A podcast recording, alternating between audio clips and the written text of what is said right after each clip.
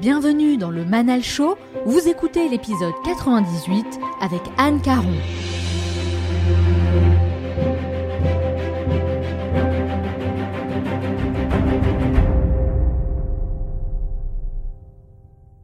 C'est pas grave d'être perfectionniste. Faut quand même aller vers cette quête de la perfection. C'est la moindre des choses qu'on puisse faire quand on vend un produit où tout le monde a mis euh, un petit bout de perfection. Donc euh, nous, on se doit d'être parfait derrière. C'est nous qui avons nos propres ressources. Et souvent, on se laisse embarquer dans un quotidien et puis on peut s'éloigner de la vérité qui est l'excellence. On peut s'en éloigner sans s'en apercevoir. C'est quoi mon objectif? C'est de faire un super café. Le meilleur du monde, je dis toujours. Mais c'est vrai, je veux faire le meilleur du monde.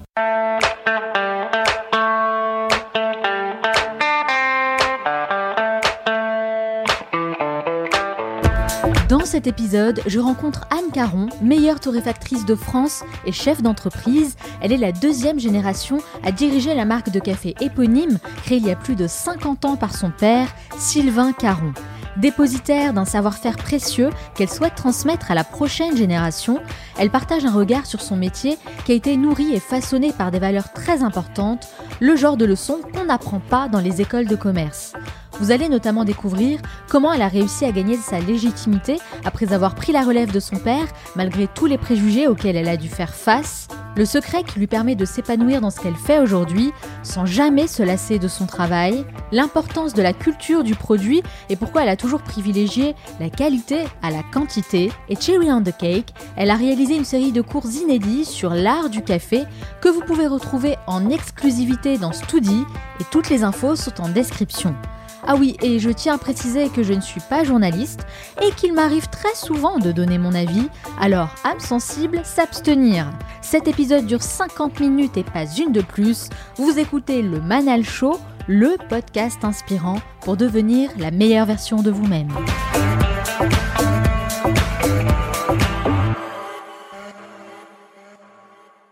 Élue meilleure torréfactrice de France, elle est à la tête aujourd'hui de la célèbre maison Caron et poursuit l'œuvre de son père pour perpétuer l'histoire de cette maison de renom. Elle passe son temps entre ces trois brûleries qui sont en quelque sorte ses laboratoires d'idées et les plantations de café du Guatemala au Nicaragua, en passant par le Brésil et l'Éthiopie, pour dénicher des grands crus d'exception.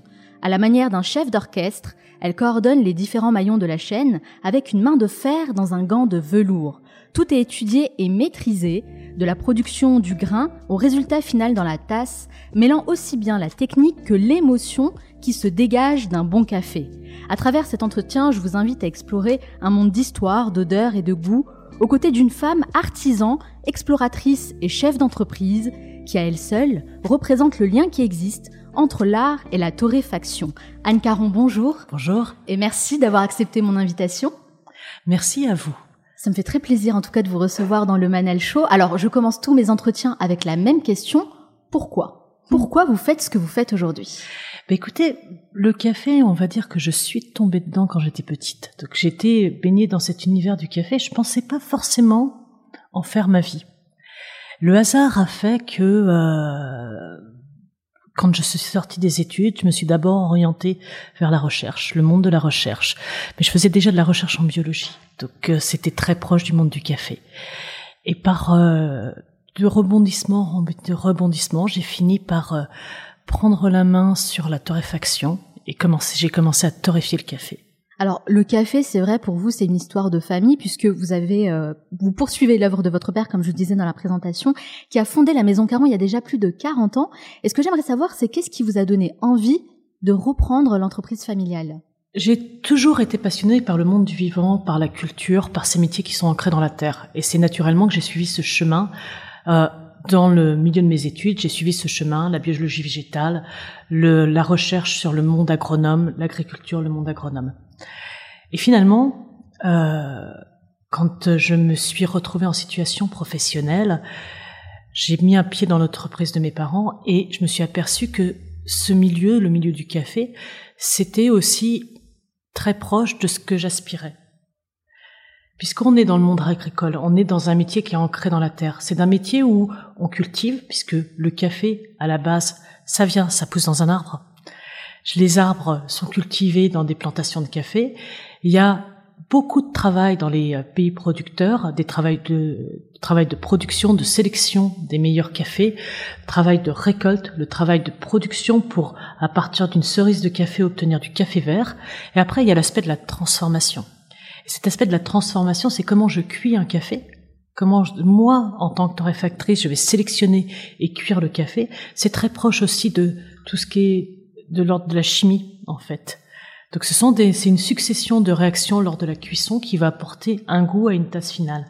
Donc finalement, par mon cursus, j'ai eu cette approche scientifique du monde du café et naturellement, quand euh, je me suis mise à torréfier le café, café j'ai cherché des explications scientifiques à ce que je faisais. D'accord, donc en fait, il y avait vraiment un lien avec ce que vous, vouliez faire à la base. Si j'ai bien compris, alors Anne, vous n'avez pas subi euh, une pression familiale. Euh, le papa était pas là derrière vous à vous dire Anne, t'as intérêt à reprendre l'entreprise familiale, attention. C'est pas comme ça que ça s'est passé. Bien au contraire. Mes parents étaient partis de rien, ils avaient construit cette entreprise et ils étaient conscients de la pression que ça pouvait être de mener une entreprise. Ouais. Donc il ne voulait surtout pas m'imposer de faire ces choix-là, il voulait que je puisse faire mes propres choix. Et même quand j'ai repris l'entreprise, ils, ils avaient, c'est pas qu'ils avaient des doutes, mais ils avaient des craintes parce que diriger une entreprise, c'est quand même euh, beaucoup de responsabilités. Et vous, vous avez senti une certaine pression justement lorsque vous avez euh, été nommé à la tête de l'entreprise? Est-ce que vous avez reçu des conseils de vos parents en vous disant on a très très très longtemps co-dirigé l'entreprise finalement. D'accord. C'est-à-dire euh, le chemin c'est pas fait en une journée. Le chemin ça a été un long chemin qui a duré presque une dizaine d'années, à partir du moment où je suis rentrée dans cette entreprise, mais sans penser y rester, jusqu'au moment où, comme une évidence, mes parents, étant sur le point de partir à la retraite, se sont dit, mais finalement, pourquoi ce serait pas Anne qui reprend l'entreprise? Mais moi, je me dis, finalement, quand on reprend comme ça une entreprise familiale, bon, déjà, lancer un business en tant que tel, euh, c'est stressant. Et on ressent quand même certaines pressions. Mais quand c'est une entreprise familiale, peut-être qu'on la ressent encore un peu plus, on la ressent davantage. Parce qu'on n'a pas envie de décevoir. Ce qui est peut-être de plus, plus complexe, c'est d'acquérir sa légitimité. Et on n'est mm. pas légitime parce qu'on est le fils de ou la fille de. Mm. On est légitime parce que petit à petit, le chemin se fait, on s'impose par ses compétences. Et il est peut-être plus difficile quand on est fils de ou fille de, de reprendre une entreprise, mm. puisqu'on a toujours un doute. Pourquoi est-elle là Est-ce que c'est parce qu'elle est la fille de ou, ou est-ce que c'est parce qu'elle est vraiment compétente? Donc ces doutes, je les ai effacés au fur et à mesure de ce chemin. Comment? Par la preuve. Et par le succès. Parce que ça a marché. Et parce que j'ai su mener mes équipes aussi. Alors, je sais, Anne, que vous voyagez beaucoup, vous voyagez aux quatre coins du monde pour rencontrer les producteurs de café qu'on appelle les caféistes. Alors, je ne savais pas qu'on les appelait comme ça, hein, c'est un terme que j'ai appris. Et j'aimerais savoir, dites-moi, vraiment, où trouve-t-on les meilleurs cafés selon vous? C'est la question que j'ai envie de vous poser. Non, en fait, euh, je ne vais pas vous faire de réponse bateau parce que je vais vous répondre, mais je vous dirais d'abord qu'aujourd'hui, de plus en plus, on trouve des très bons cafés partout. Partout Partout où on produit du café. Même en France, à La Réunion. Il y a le fameux Bourbon Rouge à La Réunion. Mm. Mais si vous allez dans chaque pays producteur, il y a partout dans ces pays producteurs des gens qui savent cultiver le café et qui ont pour but de faire d'excellents cafés. Mais vous, Anne, où est-ce que vous avez bu le meilleur café de votre vie? Est-ce que le meilleur café que j'ai bu de ma vie, il est lié au contexte? Ou est-ce qu'il est lié à la tasse? Ah, c'est bonne un, C'est un mélange des deux. Je dirais le, les, j'ai deux souvenirs qui émergent parce que le meilleur café que j'ai bu, c'était en situation dans les pays producteurs. Et j'ai deux souvenirs. Il y en a un, c'est en Équateur. Et c'est un Français qui a mis en place une, qui a cherché tout au long de la cordillère des Andes le meilleur endroit pour faire du café. D'accord. Il a trouvé cette place en Équateur où il y a vraiment une histoire, un climat, une typologie particulière. Et ce Français, c'est un, ingénieur agronome en plus. Donc il a cherché, il s'appelle Arnaud, et il a cherché la meilleure espèce de café, la meilleure variété de café adaptée à ce terroir. Ça s'appelle l'Astolas. Et je me souviens de ce café vert qu'il a torréfié devant nous avec une machine à popcorn. Et après, dans la foulée, on l'a dégusté. Donc il y a le, la qualité de ce café, il y a l'histoire. En plus, le lieu était magique. C'est vraiment un lieu où euh, il y a un microclimat et euh, c'est un trou. dans la cordillère des Andes, un trou de ciel bleu en fait dans la cordillère des Andes. Il y a une histoire avec euh, une tribu d'Indiens qui avait qui a disparu euh, mystérieusement et dont on retrouve les vestiges dans la plantation et ces vestiges on les appelle la stolas, tout le nom de la plantation. Donc cette tasse de café avec ce café d'exception dans un lieu d'exception fraîchement torréfié avec une machine à popcorn, c'est quand même exceptionnel. Ouais, c'est vrai, c'est exceptionnel. Et le deuxième souvenir que j'ai, qui est à peu près euh, sur la même typologie de souvenir, Mhm. c'est dans une plantation en Éthiopie où pareil, on était au milieu de la forêt, dans une plantation qui était au milieu de la forêt, et euh, on a pu goûter torréfié à la poêle le café qui avait été euh, récolté, donc on l'a torréfié euh, nous-mêmes, et après on l'a dégusté selon la méthode éthiopienne dans cette forêt, dans cette plantation. Le café était exceptionnel, exceptionnel. Il était tellement parfumé qu'on avait l'impression que c'était artificiel. Donc Ouais, euh, voilà. En tout cas, ça, ça, ça donne vraiment envie. Mais ce que, ce que je retiens, moi, c'est que finalement, bon, selon vous, les endroits où on boit le meilleur café, c'est en Équateur, en Éthiopie notamment. Est-ce que vous diriez que c'est là où on produit le café, où on boit les meilleurs cafés? Non, Pas ça forcément. c'était c'était parce que j'étais au cœur de la plantation. Après, euh, le dans ces pays-là, le à l'exception de l'Éthiopie où qui culturellement boit du café, les autres pays où pousse le café, les populations boivent très peu de café, puisque c'est un produit qui était destiné à l'export. Oui, c'est pas parce qu'on a fruit que forcément, Voilà. il faut savoir Ce qui tend à euh, changer. Et au contraire, euh, les euh, les euh, meilleurs lots partaient pour l'export et euh, les, les lo- lots de moins bonne qualité étaient euh, euh, servaient la population locale. Ah, c'est euh, triste. C'est non, mais ça change. C'est triste et ça change. Et ça change de plus en plus les euh, dans les pays où je vais, les gens consomment du café et consomment de très bons cafés, que ce soit en Colombie, que ce soit euh, en Éthiopie, que ce soit alors en Éthiopie, je vous dis c'est encore différent parce qu'il y a vraiment une culture du café. Donc les, les on voit dans tout, tout, toute la région où poussent les caféiers, on voit les gens récoltent leur propre café et le mettre à sécher euh, sur les huttes et le consomment. Par contre, les autres pays, il y a des filières euh, de consommation interne qui se créent et les bons lots maintenant re- reviennent sur la filière interne. D'accord, ok.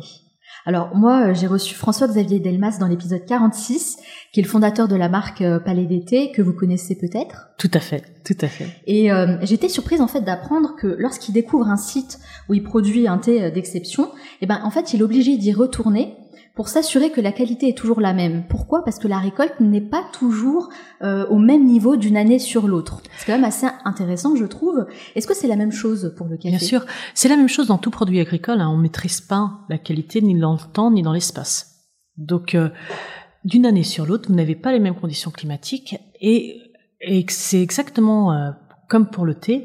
Ch- Chaque, il suffit pas d'avoir l'arbre, la plantation, le terroir. Il faut aussi que il y a tout ce qui, ce qui va de la récolte et la façon dont on traite la cerise de café. Euh, il y a des un vrai savoir-faire depuis la récolte jusqu'au process, le fait de séparer le fruit du grain. Et ce savoir-faire, soit on sait le faire, soit s'il est bien appliqué, soit il est mal appliqué. S'il est mal appliqué, on va avoir des cafés qui vont être euh, ben, imbuvables. C'est-à-dire que vous pouvez avoir le meilleur arbre, la meilleure euh, sélection de café, et euh, si euh, on cueille pas les cerises au bon moment, si après on les laisse pourrir, on les laisse fermenter, si on les fait mal sécher, bah vous aurez un café qui va être Donc, euh, indigeste. il y a beaucoup de choses qui se jouent dans la formation des caféistes. Il y a beaucoup de choses qui se jouent en pays producteurs. Mhm. Les méthodes, ce sont des savoir-faire et qu'il faut savoir euh, justement aussi rémunérer, parce que c'est, ce sont, c'est un- une somme de savoir-faire dans les pays producteurs.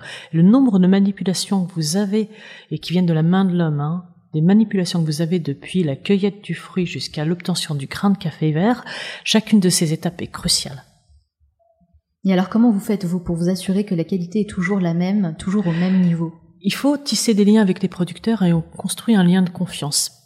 Euh, je pense que c'est la même chose dans le monde du thé et c'est même assez impressionnant à quel point on, on bâtit une chaîne de confiance et Mm. ça, ça va.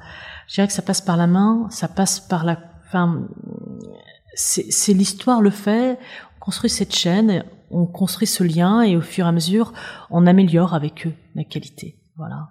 C'est que je n'achète pas le café à n'importe qui, j'achète le café à des gens, à des hommes, à des femmes. Ouais. Si je les achète pas sur un cours, je les achète pas sur euh, sur le trade, je les achète à des gens qui font du café.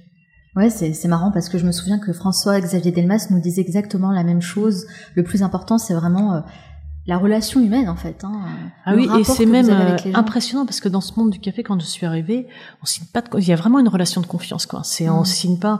Alors en plus, c'est un marché qui est complexe parce que c'est un marché qui est à terme, qui est coté à New York, mais euh, moi, avec euh, l'importateur avec lequel je travaille, je ne signe pas de contrat, c'est ma parole. On est dans un milieu où c'est la parole qui prime.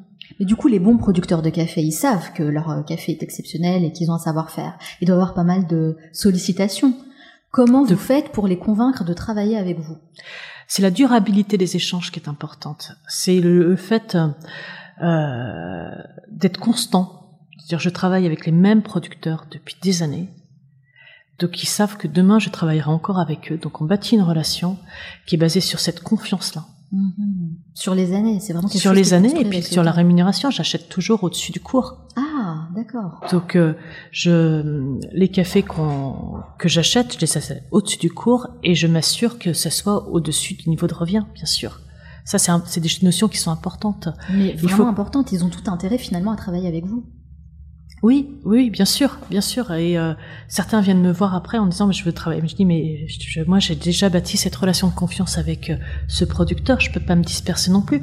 Si je prends au Guatemala la la chaîne de valeur qu'on a construite, donc on a essayé de raccourcir. Déjà, il faut raccourcir au maximum la chaîne, avoir le minimum d'intermédiaires pour que la valeur ajoutée soit répartie que sur les acteurs du café. Mais j'ai l'impression que c'est pareil dans tous les secteurs en réalité. C'est clair, c'est clair.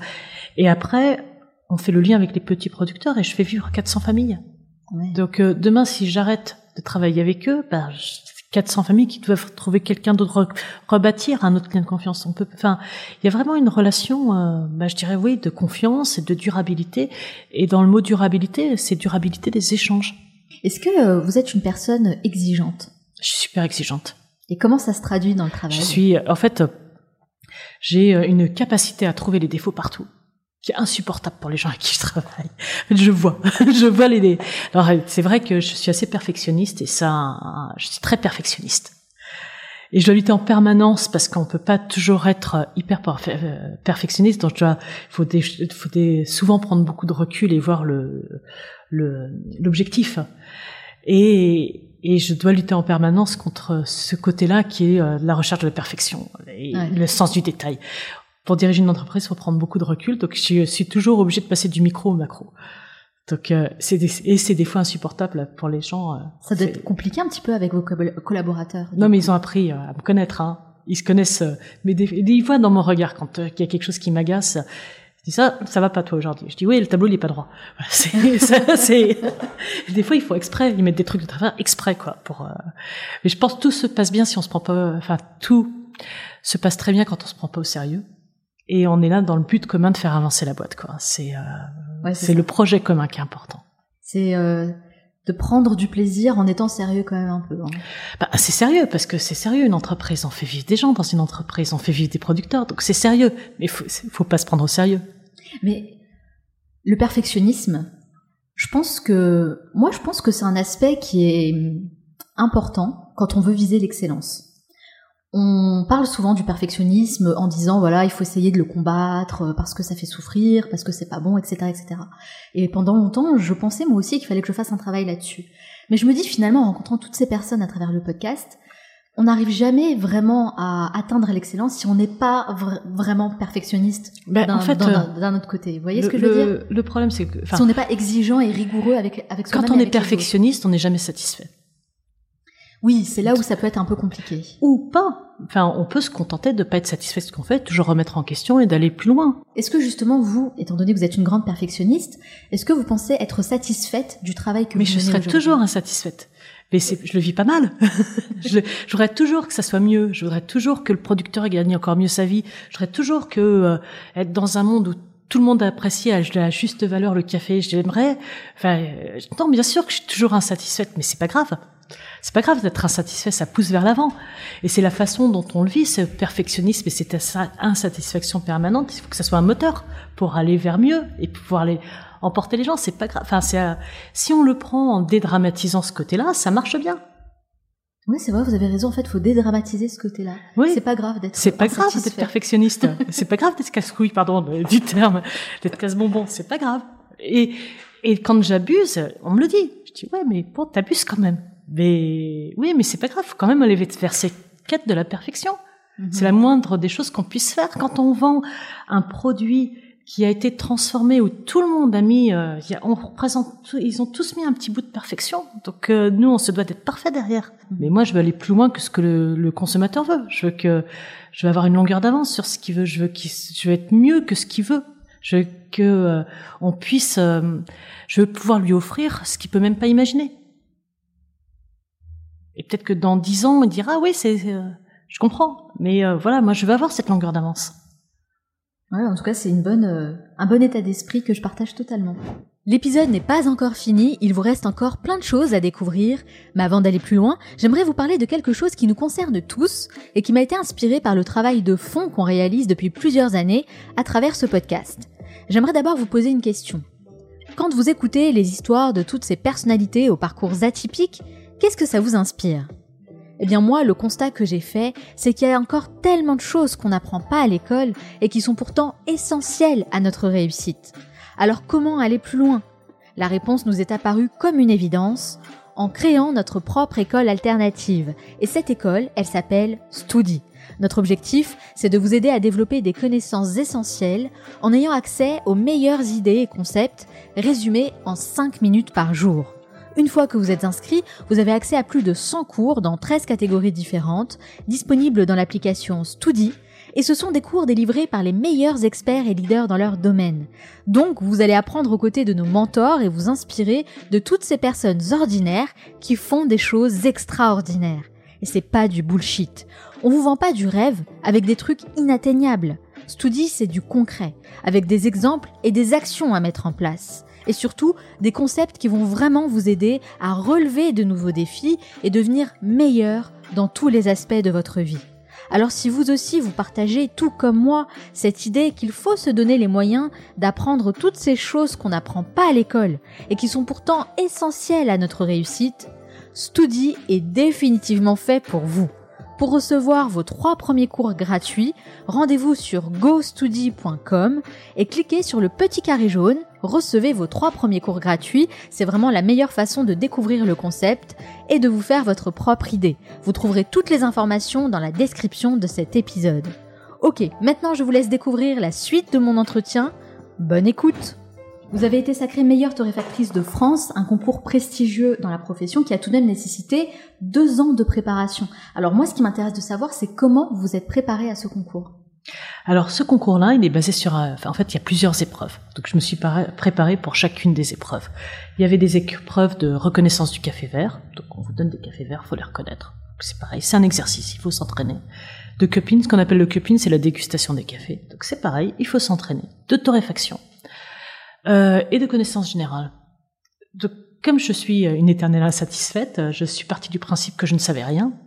Et euh, ben, j'ai mis euh, deux ans pour me préparer, pour tout apprendre ou réapprendre. Et effectivement, quand j'ai commencé dans le monde du café, les connaissances n'étaient pas au même niveau qu'elles seront aujourd'hui. Il y a eu beaucoup de recherches entre-temps et je pensais savoir. Et en fait, plus je creusais, plus je me suis aperçu que j'étais loin de tout savoir et qu'il fallait se, ben, le concours, je dirais, m'a permis de me préparer et d'améliorer mes connaissances.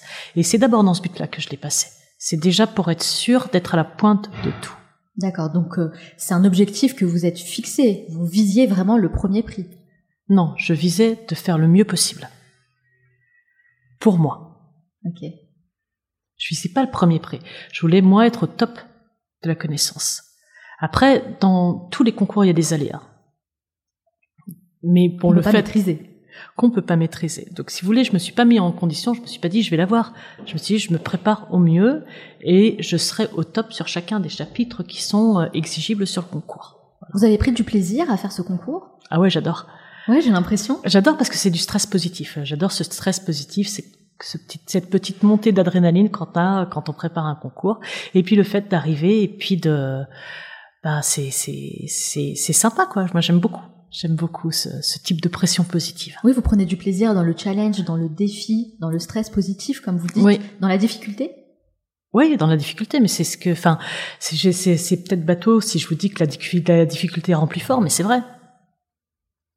En fait, il n'y a pas d'obstacle. Hein. Euh, il y a juste une ligne, il y a des obstacles, enfin, il y a des choses à franchir et c'est tout quoi. Faut vraiment, euh, faut être déterminé. Et puis, il n'y a rien de grave en fait. C'est, euh, c'est que un concours. Faut juste, c'est, faut prendre que le positif en fait. Et c'est pour ça aussi peut-être que vous les enchaînez parce que vous avez participé à plein d'autres concours. Vous avez gagné des prix aussi. Alors moi, j'ai noté médaille d'or au prix Épicure pour le café Caron, meilleur blend de France pour l'éphémère numéro 1 et médaille d'or Épicure pour l'éphémère numéro 2.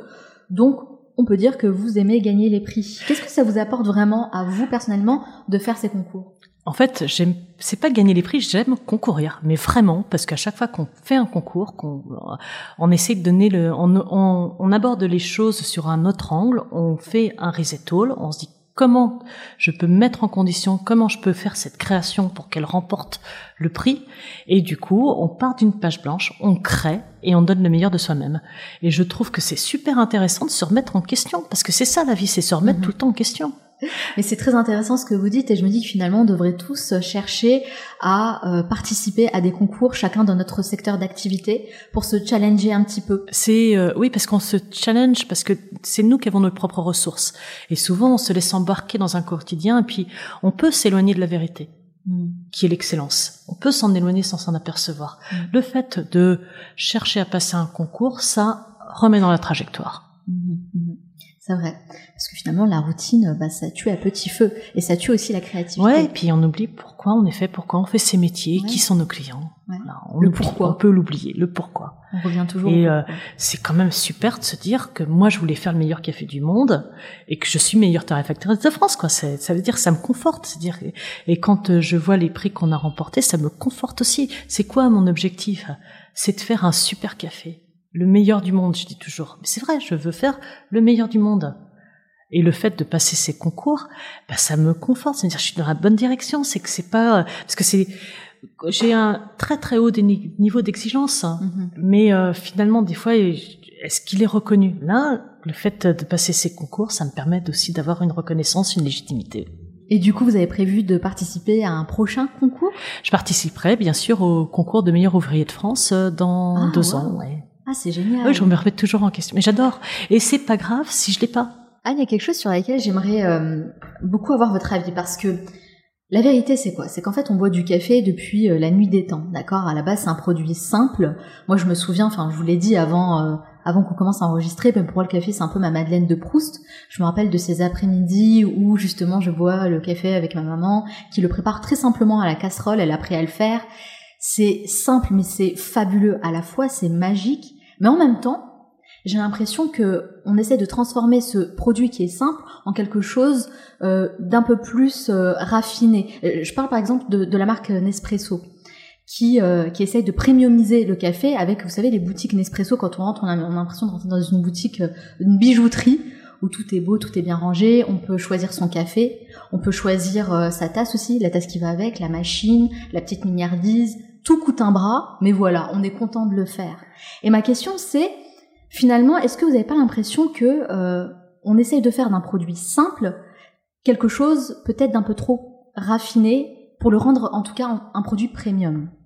Alors, je vais euh, répondre à votre question. Moi, quand j'ai euh, commencé à travailler dans le monde du café, la première brûlerie était à Nanterre. Et à Nanterre, on avait deux types de population. On avait une population très bourgeoise, une population qui était immigrée soit Afrique du Nord, soit pays de l'Est. Et en fait, c'est aussi bien la population bourgeoise qui venait acheter des bons cafés que des gens qui culturellement euh, venaient, des gens qui étaient avaient des faibles revenus. Des fois, on était obligé de faire, ils faisaient trois, quatre chèques pour qu'on puisse encaisser au fur et à mesure. Ils allaient vers les bons cafés. Aujourd'hui, on est dans un monde comme les gens redécouvrent le café. Euh, on est dans un monde où on, on met des fois peu, un peu trop d'élitisme. Faut pas oublier que le café c'est un produit populaire. Mais est-ce que tout ça, c'est pas une question de business? Business, euh, oui et non. Euh, est-ce que c'est une question de business? Il faut, faut, voir ce qui s'est passé dans le monde du café. Avant, vous aviez des petites torréfactions chacun, à chaque coin de rue. Dans les années 50, ces torréfactions ont fermé une par une et en fait, il y a l'industrie qui est venue. Pendant très longtemps, il y avait une place qui était pour l'industrie. Et le pourcentage de torréfacteurs indépendants était très faible. Donc ça a nivelé la qualité des cafés vers le bas. Donc on part, quand il n'y a plus de concurrence, en fait, quand on n'est que face à l'industrie, bah, ça nivelle vers le bas. Après, Nespresso est arrivé, donc Nespresso c'est la maison Nestlé, hein, ni plus ni moins, et a on partait très très loin quand même sur la qualité du café, a eu au moins le mérite de positionner le café à sa juste valeur, en s'éloignant beaucoup du produit, mais exposé comme un diamant. Ça veut dire que le café, c'est pas forcément du café euh, euh, grand-mère. Donc, je, alors je dis grand-mère, mais je te dirais plutôt le café bas de gamme industriel. Il y a aussi un monde vers d'autres cafés, et ça a ouvert la porte. Mmh. Maintenant, l'excès de sein, c'est effectivement bon. L'excès le, de sein, c'est aujourd'hui, vous avez, euh, on rentre pour moi un peu trop dans l'élitisme quand on mmh. va sur des micro-lots, de micro-lots, euh, qu'on va torréfier d'une certaine façon parce que c'est mieux de le torréfier comme ça, mais sans faire attention à ce que les gens aiment, euh, pour moi, on est dans de l'élitisme qui n'a plus de sens. Le café, c'est un produit qui est, euh, c'est un produit de partage, c'est un produit populaire, et euh, c'est avoir du bon café, ça doit être, ça doit pas être un luxe inaccessible. Ouais, c'est exactement en fait ce que je voulais dire, c'est que est-ce qu'on n'est pas en train de transformer euh, un produit qui est à la base simple, qui est euh, accessible, qui est populaire et qui est consommé euh, partout dans les foyers, en un produit un peu haut de gamme et qui devient peut-être un peu plus un peu inaccessible pour certaines personnes et finalement bah, tout ça pour gagner plus d'argent et c'est pour ça que je demandais si c'était une question de business. Quand vous regardez hein, sur le packaging des industriels, vous allez voir goût généreux, vous allez ce positionnement de café en capsule qui sont présentés comme des bijoux, comme des diamants. Donc c'est du market. Mais finalement très éloigné du produit, très éloigné du producteur. Donc là, ce qu'on est en train de vivre, c'est quand même qu'on se réancre dans le produit on retrouve le produit. On sait que maintenant, derrière une tasse de café, il y a un grain de café, derrière un grain de café, il y a un torréfacteur, il y a un café vert et il y a un cultivateur. Il y a une chaîne. Il y a une chaîne de savoir-faire. Et oui, il faut que tout le monde soit correctement rémunéré, surtout les producteurs et pas que la valeur ajoutée ne se répercute qu'en bout de chaîne sur l'industriel par le pouvoir du marketing. Donc il faut aussi acheter le café au juste prix. Mais après, ce que je pourrais reprocher, la contrepartie de ça, c'est de faire d'oublier que le café c'est un produit populaire qui doit être partagé par tous. Ouais, on est d'accord. Et euh, aujourd'hui, la différence entre un café d'exception et un café industriel, finalement, au niveau du prix, quand on le voit, quand on le répercute à la tasse, ce n'est de, l'ordre que de 1 à 2 centimes, peut-être 5 centimes. Donc tout le monde a les moyens de boire un bon café. Et est-ce qu'il y a de grandes différences de prix euh, entre les différents crus? Est-ce qu'on peut avoir comme ça quelques chiffres pour se faire une idée? Un café très bas de gamme que vous allez acheter en grande surface, euh, issu de Robusta, mal torréfié, c'est souvent même des prisures de café. Au moins cher, vous allez l'acheter 2 euros le paquet. On va dire 1,80 euro, 2 euros le paquet. Un café de spécialité, le mien vendu euh, en grande surface ou dans les boutiques, vous allez le retrouver aux alentours de 7 euros le paquet. Mais la différence, elle est considérable. Et après, vous pouvez aller sur des micro-lots jusqu'à 20, euh, 30 euros le paquet. Mais déjà, à partir de 7-8 euros le paquet, vous avez des choses d'exception. Mais est-ce que la matière première justifie cette différence de ah prix qui est quand même assez énorme? Oui, oui, bien sûr. C'est la matière première qui va faire. Quand on est dans ce monde, euh, quand on sort du monde du marketing, euh, c'est le paquet est vendu plus cher puisque la matière première est plus chère. Donc, on ne répercute que la valeur de la matière première. Et je dirais qu'il y a de faibles différences finalement quand on regarde toutes les étapes qui font que le café vert est de très très bonne qualité. Quand on regarde la différence de traitement et la différence que ça représente et toutes ces mains qui sont passées, ben c'est pas énorme. C'est pas énorme. Qu'est-ce que vous pensez euh, des cafés en capsule qu'on trouve dans les supermarchés et dans de nombreuses cuisines? Comment vous dire? Dites-moi. J'en pense, alors, j'en pense du bien parce que c'est un peu grâce à l'arrivée de ces capsules que le consommateur euh, a commencé à regarder le café d'un autre œil. Finalement, ça a permis d'ouvrir la conscience des consommateurs et ça a permis aux torréfacteurs euh, qui arrivent maintenant sur ce marché d'exister. Donc j'en pense du bien. Mais d'un autre côté, un café enfermé dans une capsule, c'est un non-sens. C'est un non-sens parce que je vous disais que le café, ça doit c'est un produit frais, qui doit être fraîchement, fraîchement torréfié, fraîchement voulu, moulu et consommé dans un rayon de quelques kilomètres. Donc on ne trouve pas de café en capsule euh, chez la maison Caron Si, si, on en trouve. On en trouve puisque c'est... Euh, euh, il y avait un tel attrait pour le café en capsule que j'ai fait mes capsules. Ah, Mais je me dis que en buvant ces capsules d'un super café qu'est le café Caron, ça va ouvrir la porte vers d'autres modes de consommation. Donc c'est une façon pour moi de capter ces consommateurs de capsules pour qu'ils passent à autre chose. Mais vous me disiez justement que pour vous, un café ne doit pas être encapsulé. Oui. Mais finalement, ça existe aussi chez la Maison Caron. Est-ce que le business a eu raison de vous? Non. oui, alors attendez. Je dirais non parce que je suis... Euh, je le fais. C'était tellement un choix difficile de faire ou pas faire ces capsules. J'imagine. C'est tellement, c'est tellement été un cas de conscience. Hein. Euh, au moment où j'ai pris cette décision, il y a une dizaine d'années, je me suis dit c'est vraiment le moyen de faire comprendre de si le consommateur il faut pas faut pas ignorer non plus ce qui se passe dans notre euh, dans notre métier mhm. et aujourd'hui il y avait il y a une très grande partie de la population française qui est équipée de machines à capsules ouais c'est ça c'est que les gens demandent de la capsule en fait ne, les gens ne demandent plus aujourd'hui de la capsule. Mais il y a une dizaine d'années, ils ne demandaient que de la capsule, ne voyaient que au travers de la capsule. Donc j'ai fait ce choix de faire des capsules, mais avec mon café et mon éthique. Est-ce que vous le regrettez maintenant ce choix? Non, je le regrette pas. Et, la, et je le regrette pas parce que je l'ai abordé de cette façon-là, en me disant je vais ouvrir la porte et c'est ce qui se passe. C'est que aujourd'hui, grâce à ces capsules qui sont euh, remplies avec un bon café, euh, et eh ben ça me ça permet d'ouvrir euh, le consommateur sur autre chose.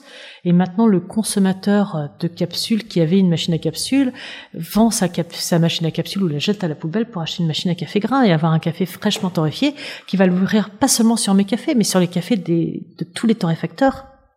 C'est vrai. Mais finalement, on voit bien que les tendances passent. Aujourd'hui, euh, ce que les gens recherchent, c'est plus la capsule, hein, c'est le café grain, c'est ça? Exactement. Donc est-ce qui, c'est ça qui est compliqué aussi de se dire, c'est que finalement, bon bah les tendances passent. Est-ce qu'il vaut mieux pas rester sur son idée initiale, s'y tenir, parce que de toute façon, euh, ça va passer, je veux dire. Euh, Alors, c'est ce qui fait aussi votre spécificité.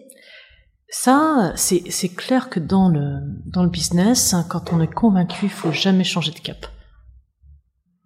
Et c'est la persévérance. Et la route, elle est elle est parsemée d'embûches, elle est parsemée d'échecs, il y a des moments ça marche, des moments ça marche pas.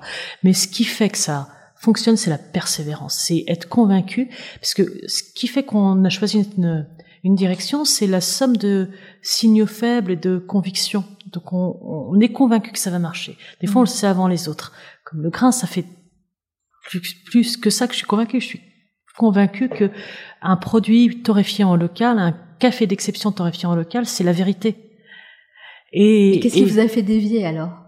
C'est pas dévier parce que je ne suis, enfin, je me suis pas dit je vais faire que de la capsule. Oui, évidemment. Je me suis dit c'est un moyen de rendre accessible le café grain. Donc c'est pas mon cœur de business, c'est même très très anecdotique. Si je vous dis que c'est 0,0001% des ventes, je suis pas loin quoi. Mmh. Mais ces 0,01% des ventes permet de faire découvrir mon café à des consommateurs. en fait. Exactement, mhm. exactement. Donc oui, je, je fais de la capsule. Ça a été un gros cas de conscience, mais c'est pas ma direction principale, ça c'est clair. Ah, j'aimerais beaucoup savoir quel est votre rôle exact dans la maison Caron. Qu'est-ce que vous faites exactement? On dit qu'un chef d'entreprise développe un à deux compétences. Et en fait, après, bah, pour les autres compétences, faut aller les chercher ailleurs. Je dirais que ma première expertise, c'est euh, cette expertise sur la torréfaction et la transformation du produit et la connaissance de la filière pour aller pour savoir euh, construire cette chaîne pour euh, obtenir un bon café. Et après, c'est l'organisation. D'accord, donc vous êtes vraiment sur la partie euh, créa, mais aussi beaucoup sur le terrain. sur l'opérationnel. sur l'opérationnel, exactement.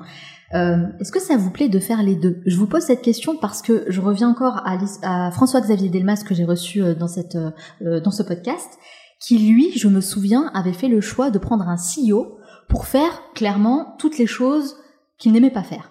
Toutes les ah. choses qui l'emmerdaient, toutes les choses qu'il trouvait chiantes en fait, pour rester vraiment sur le côté créativité. Lui, ce qu'il aime, c'est voyager, aller directement voir les producteurs, euh, sélectionner les bontés, mais tout ce qui est paperasse, business, marketing, alors là, c'est pas du tout sa tasse de thé. Est-ce que c'est pareil pour vous? Bah écoutez, je dirais que moi c'est pas ma tasse de café. Mais euh, effectivement, le, ce que je dis toujours à mes équipes, c'est que la seule dans l'entreprise qui a un totem et qui a le droit de choisir ses missions, c'est moi.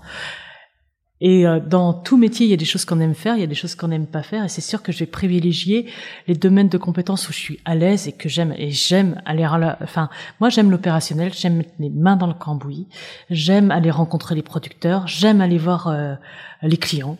Euh, j'aime ce côté relation en fait, euh, relation, je dirais pas relation publique, mais j'aime ce côté relation, relation humaine. Et l'opérationnel, c'est chercher la meilleure façon de s'organiser c'est un truc, ça, c'est euh, c'est vraiment quelque chose qui m'anime au quotidien. Puis après, il y a des choses que j'aime moins faire, et puis j'ai trouvé des experts dans chaque métier. Qu'est-ce qui, qu'est-ce qui vous plaît le moins dans ce que vous faites? Je crois que ce qui me plaît le moins, et ce que je ne comprends pas, c'est la comptabilité. Ah ouais, je crois qu'on est beaucoup dans ce cas. Et en fait, je ne comprends pas cette passion. Et les comptables en parlent avec une telle passion. On voit leurs yeux qui pétillent quand ils disent qu'ils peuvent lire une entreprise à travers, au travers de bilans. Du coup, vous avez un bon comptable. Voilà, j'ai deux très bonnes comptables et un bon directeur financier. Déléguer ce qu'on n'aime pas faire, c'est la clé. Ça, c'est exactement, exactement. C'est la chance qu'on a quand on est entrepreneur. Alors Pierre Gagnère, le maestro hein, de la cuisine française, dit que, à la manière d'un artiste, il faut savoir parfois être égoïste pour réussir dans ce que l'on fait. Est-ce que vous êtes d'accord avec ça? Il faut placer euh, il faut placer euh, les priorités là où on peut les placer. Gérer une entreprise, c'est pas un travail de 35, c'est pas un travail qu'on fait en 35 heures par semaine. Et quand on rentre chez soi, on a toujours les préoccupations et ça rumine quoi. C'est euh, c'est une responsabilité, c'est un engagement du quotidien et on prend des vacances sans prendre de vacances, on doit être disponible. Enfin, c'est euh, il faut construire un, des niveaux de délégation pour euh, non plus. Enfin, il y a un moment on peut pas tout gérer, mais c'est quand même des préoccupations du quotidien. Alors je vais le dire autrement. Quel choix désagréable vous avez eu à faire? Il y a des fois, j'aimerais pouvoir euh, partir plus longtemps dans les plantations. Il y a des fois, mm. c'est euh, des sacrifices. Et euh, quand on quand je pars dans les plantations aujourd'hui, je laisse mes enfants. C'est là, là ils sont plus grands, mais au début c'était un petit peu dur. Et finalement, du coup, je pars qu'une semaine sur des, je pars un minimum de temps parce que je peux pas le laisser trop longtemps. Et une semaine quand on a deux jours de voyage, c'est euh, aller et deux jours retour, c'est vraiment pas beaucoup. Oui, c'est vrai. Mais je pars, mais je pars. Je me donne les moyens de partir dans les plantations parce que c'est important. Vous aimeriez que vos enfants reprennent le flambeau un jour aussi?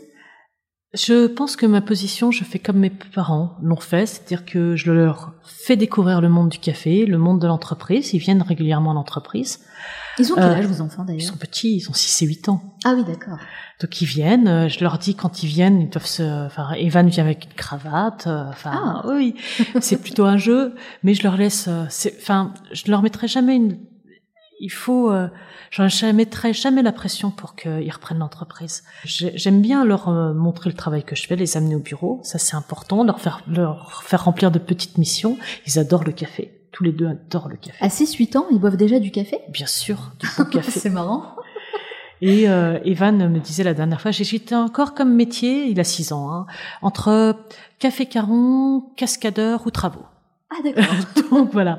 Mais 6 ans, c'est à cet âge-là que naissent euh, les vocations en général. Hein. C'est voilà, on verra. 8 ans, on verra.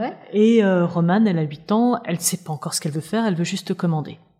Elle veut commander. Elle veut commander. D'accord, c'est déjà bien. C'est déjà pas mal. Mais euh, je, je pense que j'aimerais bien sûr que mes euh, enfants reprennent euh, le flambeau, mais au fond de moi, ce que j'aimerais par-dessus tout leur donner, c'est le goût de l'entrepreneuriat. Oui. Mhm. Quelle que soit leur voie.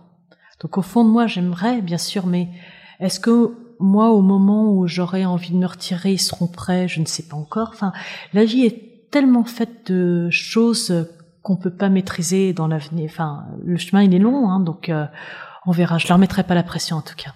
Alors, on a beaucoup parlé de l'univers du café, et moi, ce que j'aimerais savoir, c'est est-ce qu'il y a euh, un autre domaine qui vous passionne et dans lequel vous vous épanouissez à part le café? Alors, je suis très très curieuse, d'une nature très curieuse. Donc, euh, les, je change de passion à peu près tous les deux ans. c'est vrai? Donc là, je viens de passer par une passion de la randonnée. Ouais. Donc c'est bon, j'ai randonné partout, j'ai fait le Kilimanjaro, j'ai ça a ah duré deux ans. Ah et là, je suis en train de me passionner pour le surf. Pour le surf? Pour le surf. Donc euh, je fais du surf tous les 15 jours. J'adore le surf. Vous en je ne sais absolument pas. J'en fais en Bretagne. En Bretagne. Tous les 15 jours, je vais en Bretagne. Je vais faire du surf.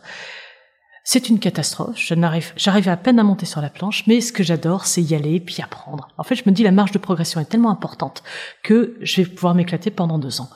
J'adore apprendre. J'étais un moment passionné par les carrières souterraines de Paris. Donc euh, pendant euh, presque 4-5 ans, j'arpentais les, les carrières souterraines de Paris tous les week-ends et je les connais par cœur. Tant que je suis en phase de découverte et d'apprentissage, euh, j'adore. Puis au bout d'un moment, bah, c'est un peu comme une asymptote. il y a un moment, on n'est plus en phase d'apprentissage. Le, ça reste un loisir, quoi. Vous vous ennuyez un petit peu finalement quand il n'y a pas cette phase. Ouais, après on s'ennuie un petit peu. On a envie de faire autre chose. Je fais du, mhm. enfin, je fais, enfin, tout, du golf pendant deux ans, de, tout, deux, deux, trois ans. Hein. Et puis après, je sais pas, euh, peut-être que j'écrirai un autre livre euh, que le livre que j'écris sur le café. Ou je... je suis exactement comme vous, moi je m'ennuie euh, assez rapidement, donc j'aime bien apprendre. Et quand je suis pas dans ce processus d'apprentissage, ça me gonfle et j'ai besoin de changer, de faire totalement autre chose. Je vous ai dit, j'ai fait les cours du soir en compta pendant deux ans aussi, donc c'est des cycles, c'est des cycles d'apprentissage.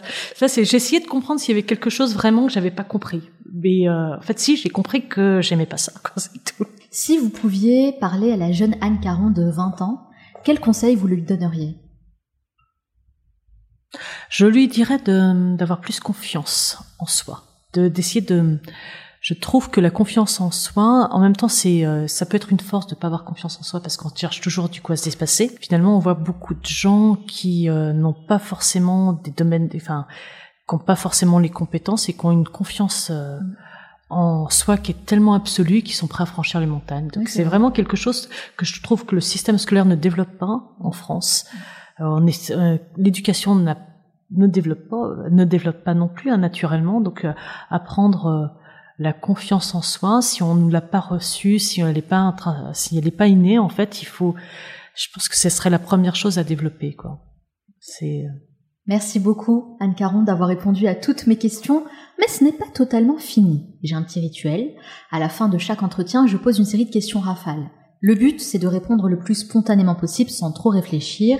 Vous allez voir, c'est très fun. Ça dure 1 minute 30. Est-ce que vous êtes prête?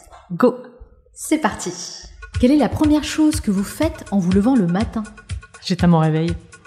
Quel est le dernier livre que vous avez lu? Quand les lions mangeront de la salade verte. Vous buvez combien de café par jour? 20. 20 je ne, alors, je ne finis pas toutes les tasses. D'accord. J'en fais couler au moins 20. Que faites-vous dans les moments de très grosse déprime? Hmm, Je bois du café, je, dirais, je bois du noir. Qu'est-ce qui vous agace le plus chez les autres? Ah, quand ils claquent les doigts comme ça. Ah. Quelle est votre plus grande peur? Je dirais les rats ou les rats araignées. Qu'est-ce que vous regardez en ce moment sur Netflix? Je regarde plus, je suis à court, donc je cherche de l'inspiration. Quel est le luxe dont vous ne pourriez absolument pas vous passer? Un bon lit, un bon oreiller. Quel est l'endroit où vous aimez aller pour vous ressourcer? La Bretagne et le surf. Plage de surf. Quelle est votre dernière folie financière? Après confinement, je me suis dit, là, j'emmène les enfants à Noël à Saint-Domingue. Et en plus, il y a des plantations de café. Ah, quel est le métier que vous ne pourriez jamais exercer et pourquoi Comptable. Si vous aviez 100 euros et pas un euro de plus, dans quoi les investiriez-vous? Je pense que j'irai au marché. Mhm. Et euh, avec 100 euros, j'organiserai un, tout un week-end avec des plats succulents pendant deux jours. Selon vos proches, quelle est votre plus grande qualité? Ma plus grande qualité, la curiosité. Et selon vous, quel est votre plus grand défaut? Mon côté tête de mule. Quelle est la dernière chose que vous faites avant de dormir Vérifier que mon réveil soit bien mis. Merci beaucoup Anne d'avoir répondu à toutes mes questions et de vous être prêtée au jeu des questions rafales. Une petite question bonus, la question qui fâche, le café avec ou sans sucre? Je le bois sans sucre, mais le café avant tout c'est un moment de plaisir, on doit le boire comme on aime. Ah, j'adore cette réponse. c'est sur ça qu'on va finir finalement. Merci beaucoup Anne. Merci. C'était vraiment un plaisir euh, d'échanger avec vous et je trouve que vous avez réussi à nous insuffler des enseignements de vie hyper importants avec beaucoup de calme, de sérénité, vraiment en toute délicatesse et je vous remercie beaucoup pour ça. Ça a été vraiment très très inspirant de vous rencontrer. Merci et bon café. Pour toutes les personnes qui veulent en savoir plus sur vous, sur ce que vous faites, où peut-on vous retrouver? Alors, Aujourd'hui, l'atelier de torréfaction est à Saclay. donc en, banlieue parisienne, mais vous pouvez retrouver euh, nos boutiques dans Paris, donc 32 rue Notre-Dame de Nazareth, et nous avons aussi un corner au BHV. Et bien sûr, il y a la boutique en ligne. J'ai repris les cafés Jeanne d'Arc à Rouen il y a quelques années et les cafés du Chossois à, au Havre, place des Halles. Ah bah très bien, bah écoutez, on va partager euh, toutes ces bonnes adresses sur le site lemanalshow.com. Merci encore Anne Caron, je vous souhaite beaucoup de succès dans tous vos futurs projets. Merci à vous.